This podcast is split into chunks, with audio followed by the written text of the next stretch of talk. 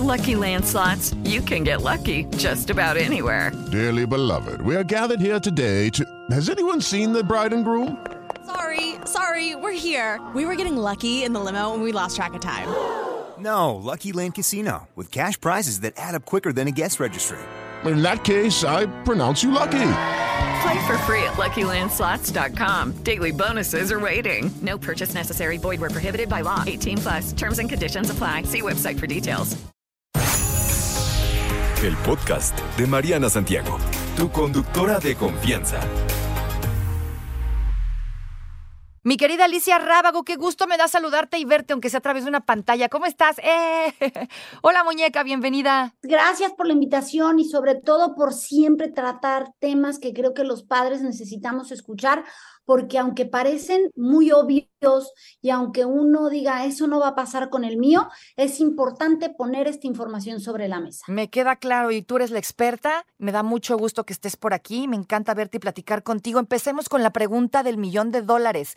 ¿Qué hago si mi hijo, si mi hija odia su cuerpo? ¿Qué le digo? ¿Cómo lo ayudo? Bueno, es, es, esto es duro, es difícil como papá primero aceptarlo, porque muchas veces como papá lo que es, no, es una etapa, se le va a pasar, no, seguro una compañerita le dijo y por eso está así, déjalo, está de malas, no pasa nada. Creo que lo primero es entender que a nuestros hijos les puede pasar, que incluso les puede pasar aunque hayas hecho lo correcto, hablar bien de tu cuerpo, ser un buen ejemplo, no compararlo, hacer todo esto, puede suceder. Y el hecho de negarlo creo que es el primer error que podemos tener. O sea, el estar abierto a tratar de ver cómo ayudar a nuestros hijos sería el punto número uno que pondría. O sea, no lo niegues, mejor asume que hay un problema y empecemos a ver cómo trabajamos en ello. Ese sería para mí el primer punto. Y esto poniendo sobre la mesa eh, un dato que es eh,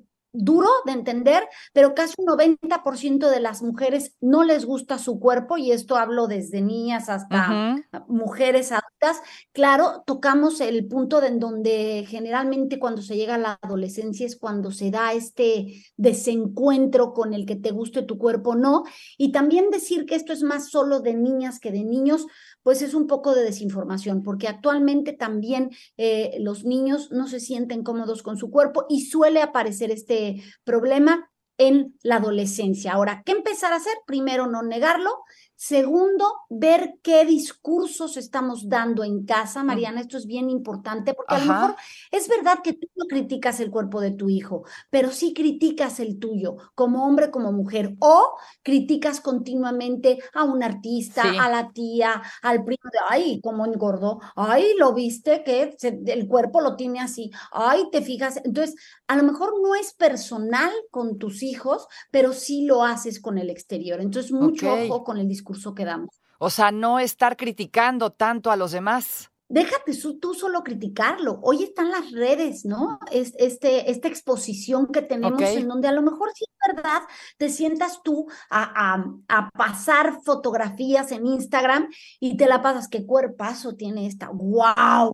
Adelgazó, qué bien se ve. No, no, no. qué bueno que subió su foto en bikini. O sea, a lo mejor sí que es verdad que lo que dices es positivo, pero el mensaje que estás llevando del otro lado es solo el que está muy delgado, solo el que sube fotos en bikini, ay, qué bueno que adelgazó. Ese es el mensaje que va, que, que, está comprendiendo eh, el alrededor. Entonces, pues no es que le digas algo malo a tu hijo, simplemente lo que está oyendo es que para ser merecedor de halagos requiere de un cuerpo como el que ves. Qué interesante. ¿Y qué papel, por ejemplo, aquí las redes sociales jugarían en que los adolescentes, los niños se odien, odian cómo se ven, porque siempre estamos deseando vernos como esos, esos de las redes sociales, ¿no? ¿Qué información debes de darles y decirles, mi hijo, esto no es todo, ¿no? O, o no solo por verte así vales la pena. ¿Qué les dices? ¿Qué haces?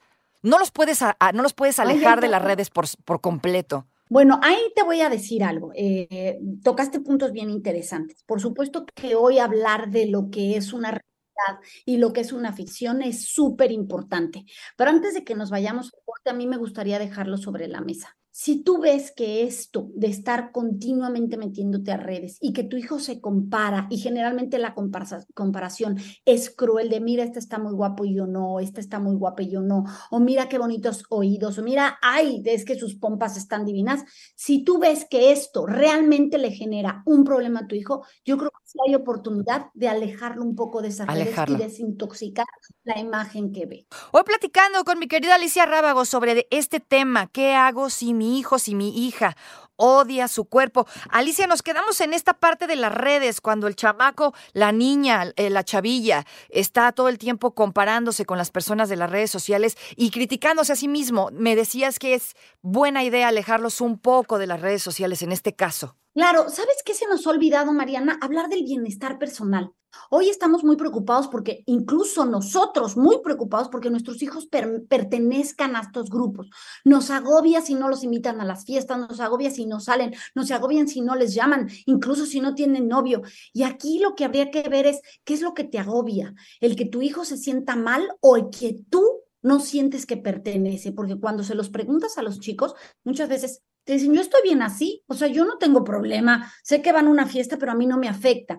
Y muchas veces estamos buscando nuestras propias necesidades o algún faltante que tenemos por ahí, que el de nuestro propio hijo. Entonces, mm. si tú ves que hay algo que a él le está afectando, si es necesario hablar con él y decirle, oye, mira, cuando algo te afecta, te hace darle vuelta a continuamente un pensamiento que no es sano, pues hay que dejarlo descansar, porque esto no es una realidad, si no, no habría filtros en donde te ponen sin arruga. Tienes que entender que sí existen y se usan, pues porque la gente quizás se quiere aparentar una realidad que no es pero no es tan real, o sea, la realidad del mundo es, es otra. Entonces, ¿qué tanto crees en ella? ¿Qué tanto es real? ¿Y qué tanto te afecta? Porque si te afecta y no lo sabes manejar, entonces yo tendré que ayudarte a que esto no te afecte como debe. Lo que pasa es que nos da miedo, pero como padres hay que tomar las riendas cuando estamos viendo que una magnitud como las imágenes de redes puedan estar afectando a nuestros hijos, porque mira lo que te voy a decir.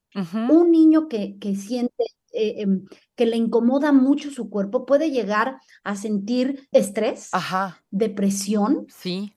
O sea, incluso decir no pertenezco aquí y tener como el me odio, ¿por qué me hiciste así? Qué feo estoy. O sea, el, el dañarse psicológicamente para luego pasar quizás a autolesionarse por un tema que nosotros no estamos sabiendo manejar. Entonces, sí tenemos que decirle a nuestros hijos, Mira, hay niveles, hay grados. Entiendo, estás creciendo, puedes estar cambiando, puede haber algo que no te guste, pero también debe de haber algo que te gusta. Yo sé que es un discurso que parece positivo, pero no, tú no estás no validando que algo no le guste. Esto es esto también ojo aquí.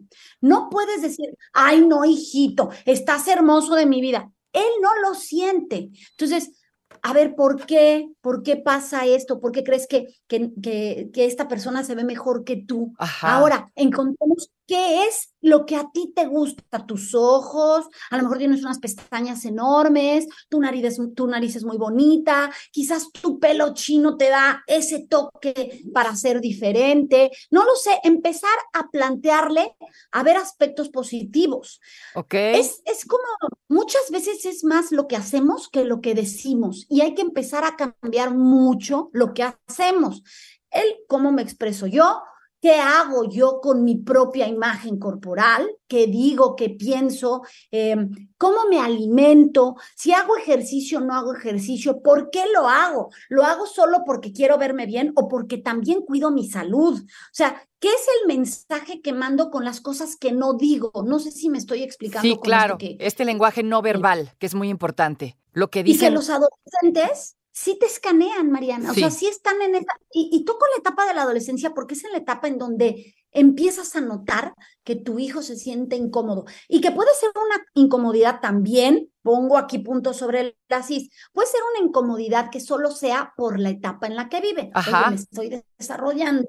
Yo tenía un cuerpo de niña y de repente pues me crecieron cosas que no quería, ¿no? Que no me están gustando, que me incomoda brincar o no sé qué hacer con esta situación. A ver, puede ser parte de este cambio que es normal.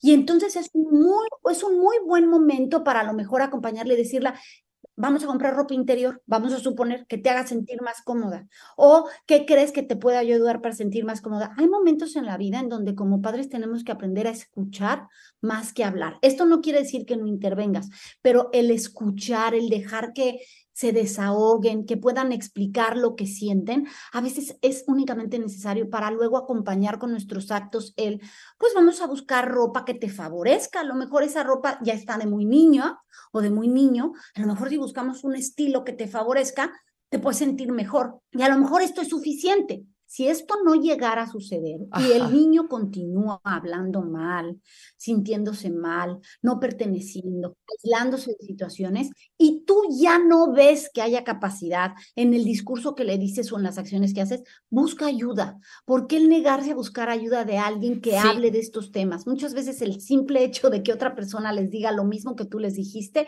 lo aceptan mucho mejor. Sí, ayuda mucho.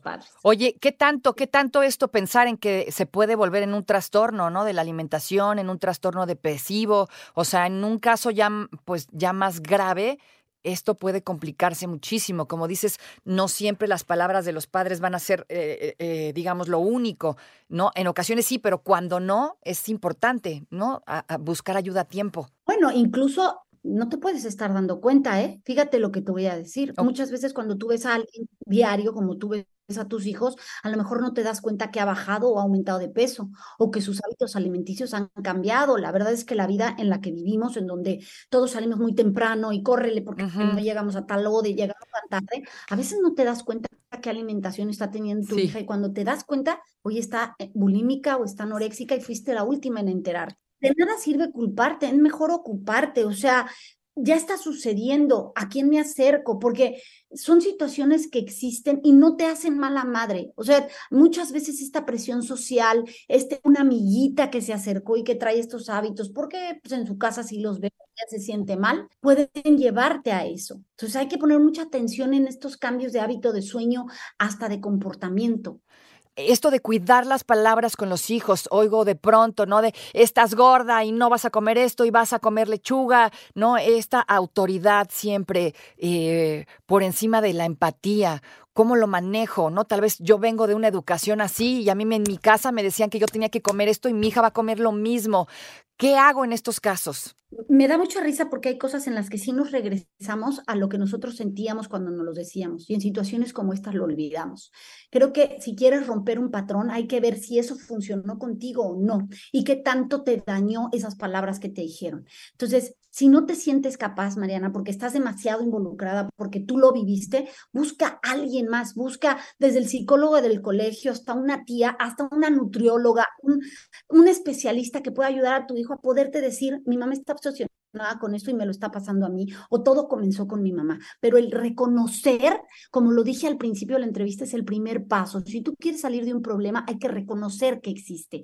Y ya después, según el tipo y el nivel de problema, entonces vamos buscando las soluciones. Pero lo más, lo más importante es no negar que puede pasar. Alicia, ¿dónde te encontramos para más consejos? Redes sociales, por favor. Qué interesante. Pues bueno, por ahí te pasé un texto que si quieren compartir en tu Twitter o algo pudiera ser de ayuda para la gente. Me encuentran en todas las redes sociales como Alicia Rábago. En la única que estoy diferente es en Instagram, que estoy como Edúcalos para que los demás. Y incluso ya tengo TikTok y estoy arroba Alicia Rábago 12. Te mando un abrazo enorme, enorme. Muchas gracias como siempre por la información.